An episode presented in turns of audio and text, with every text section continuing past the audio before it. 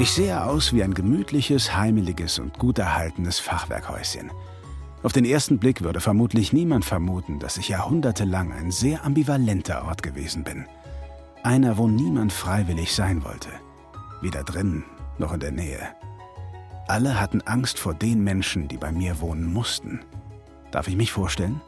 Ich bin das ehemalige Leprosenhaus in Münster Kinderhaus. Ich war das Zuhause der sogenannten Aussätzigen, der Leprakranken. Nach mir ist auch der ganze Stadtteil benannt. Der Name Münster Kinderhaus stammt von meinem mittelalterlichen Namen Kinderhus. Das kommt daher, dass die Leprakranken, die ich beherbergte, oft als arme Kinder Gottes bezeichnet wurden. Mir konnte Lepra nichts antun, aber diese Infektionskrankheit an Haut, Schleimhäuten, Nervengewebe und Knochen zerstörte das Leben von vielen Menschen. Ich habe so viele Menschen leiden sehen, zugeschaut, wie sich ihre Körper veränderten, wie die Nerven absterben und die Gefäße der Arterien und Venen verstopfen. Ach, das will ich nicht mehr erleben. Die Erkrankten spüren dadurch weder Hitze, Kälte noch Schmerz. Das führt dazu, dass sie weitere Verletzungen nicht bemerken und sie unbehandelt lassen. Diese entzünden sich und dadurch können die betroffenen Körperbereiche absterben. Daher stammt auch die Vorstellung, Lepra würde zum Abfallen von Fingern, Zehen, Händen oder Ohren führen.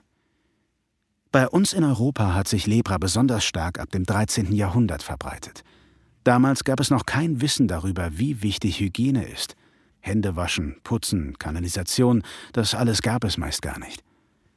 Wer krank wurde, musste ohne die heute bekannten Medikamente wie Antibiotika und ohne die modernen Behandlungsmethoden wieder gesund werden. Ich sah leider viele Menschen sterben. Infektionskrankheiten waren sehr gefürchtet im Mittelalter. Waren sie einmal ausgebrochen, breiteten sie sich in den engen Häusern und Gassen zum Teil rasend schnell aus und rafften viele Menschen in kurzer Zeit dahin. Das Wahnsinnigste daran, da die Menschen nichts über die Infektion wussten und auch nichts über die Übertragungswege, dachten sie oft, die Seuchen seien eine Strafe Gottes. Vor allem Lepra führte dazu, dass man von der Familie, Freunden und von der Gesellschaft ausgeschlossen und ausgegrenzt wurde. Daher auch der Begriff Aussätzige. Viele mussten vor der Stadt betteln oder zogen sich in den Wald zurück, führten noch einige Zeit ein armes Leben in Elend und Hunger und sind schließlich irgendwo allein gestorben aber sie wurden sogar schon vorher offiziell für tot erklärt. Ihre Ehepartner wurden Witwe oder Witwer, obwohl sie noch lebten.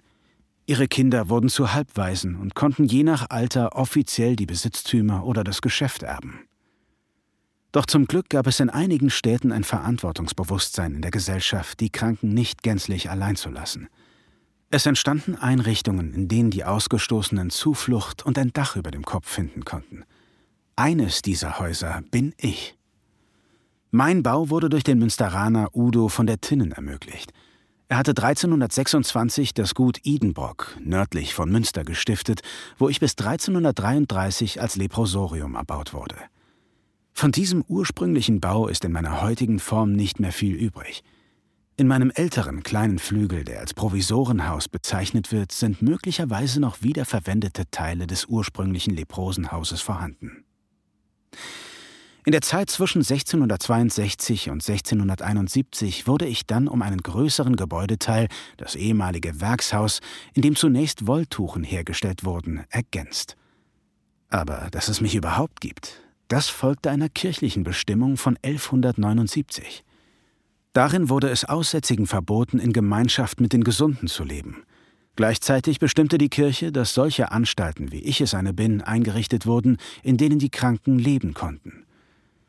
In dem kleinen Garten nebenan bauten meine Kranken Obst und Gemüse an, um sich selbst zu versorgen. Aber ein luxuriöses Leben führten sie deswegen noch lange nicht. Die meisten von ihnen mussten dennoch an der Straße betteln gehen, und sie hofften immer auf mildtätige Spenden.